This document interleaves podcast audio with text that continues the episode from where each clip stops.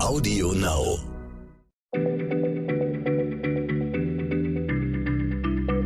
Schneller Schlau, der kurze Wissenspodcast von PM.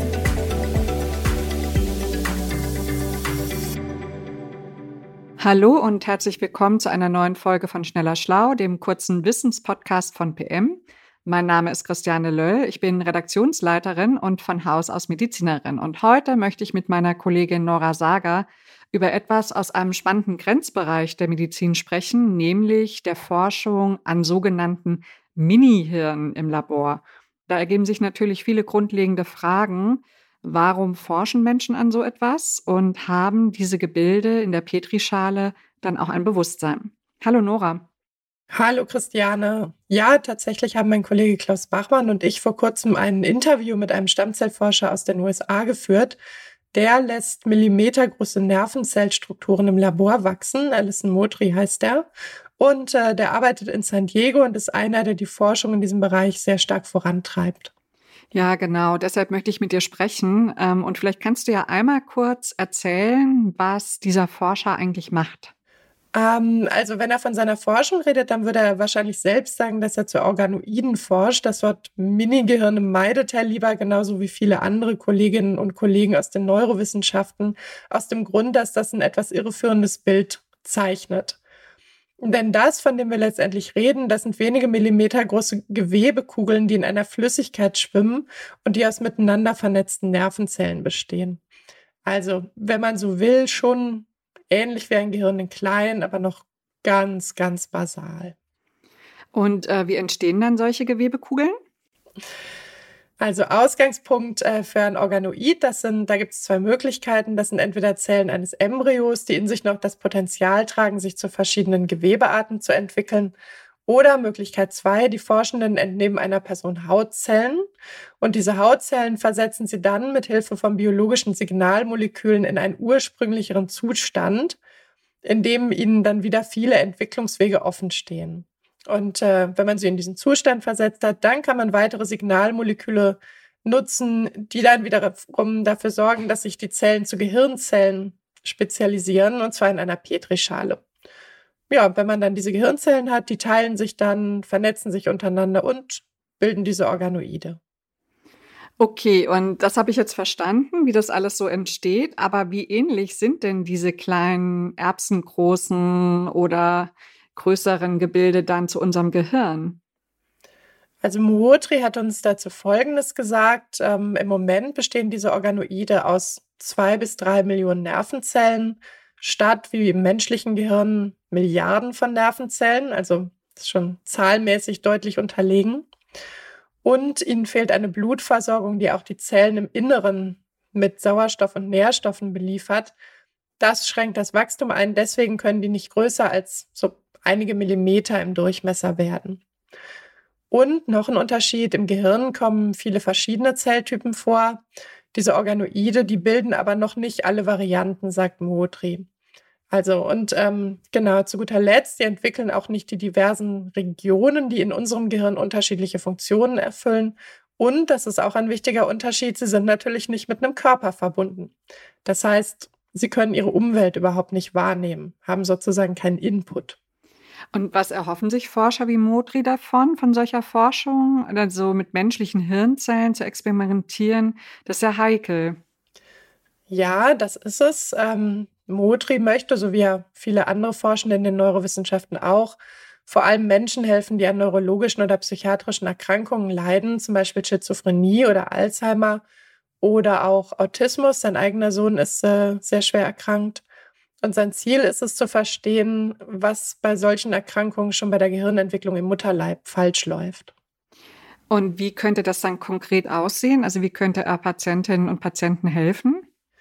Da gibt es verschiedene Möglichkeiten. Eine Idee wäre zum Beispiel, dass man an Organoiden potenziell neue Medikamente erprobt. Ähm, die Erfahrung ist, dass Tests mit menschlichem Gewebe oft aussagekräftigere Ergebnisse liefern als mit Tieren oder die sich zumindest, äh, sagen wir, auf wertvolle Art und Weise ergänzen, diese Methoden. Äh, man kann auch Krankheiten untersuchen, die aufgrund genetischer Fehler entstanden sind.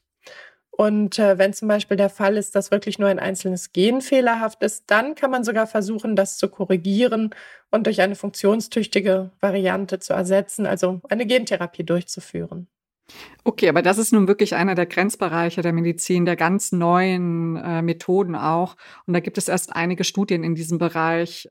Hat Motri denn so eine Therapie schon mal angewendet? Gehört er zu den Pionieren?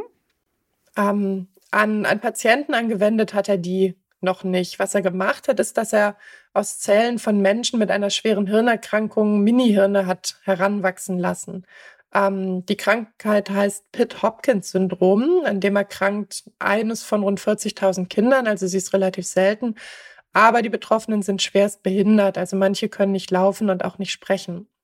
Und was äh, Mootri gemacht hat, ist, er hat, hat äh, Hirnzellen entnommen mit dem entsprechenden Gendefekt und ähm, hat daraus Organoiden gezüchtet und bei einigen davon hat er das defekte Gen repariert, zumindest in einem Teil der Zellen, so zwischen einem und zehn Prozent. Aber dieser kleine Teil an jetzt gesunden Zellen hat offensichtlich gereicht, damit sich sowohl der Aufbau der Organoide als auch ihre Funktion äh, im Vergleich zu den unbehandelten Minigehirnen normalisiert hat. Und wenn man Muotri glaubt, dann war das tatsächlich eine große Überraschung für viele Forschende, weil die meisten wohl nicht gedacht hatten, dass es geht.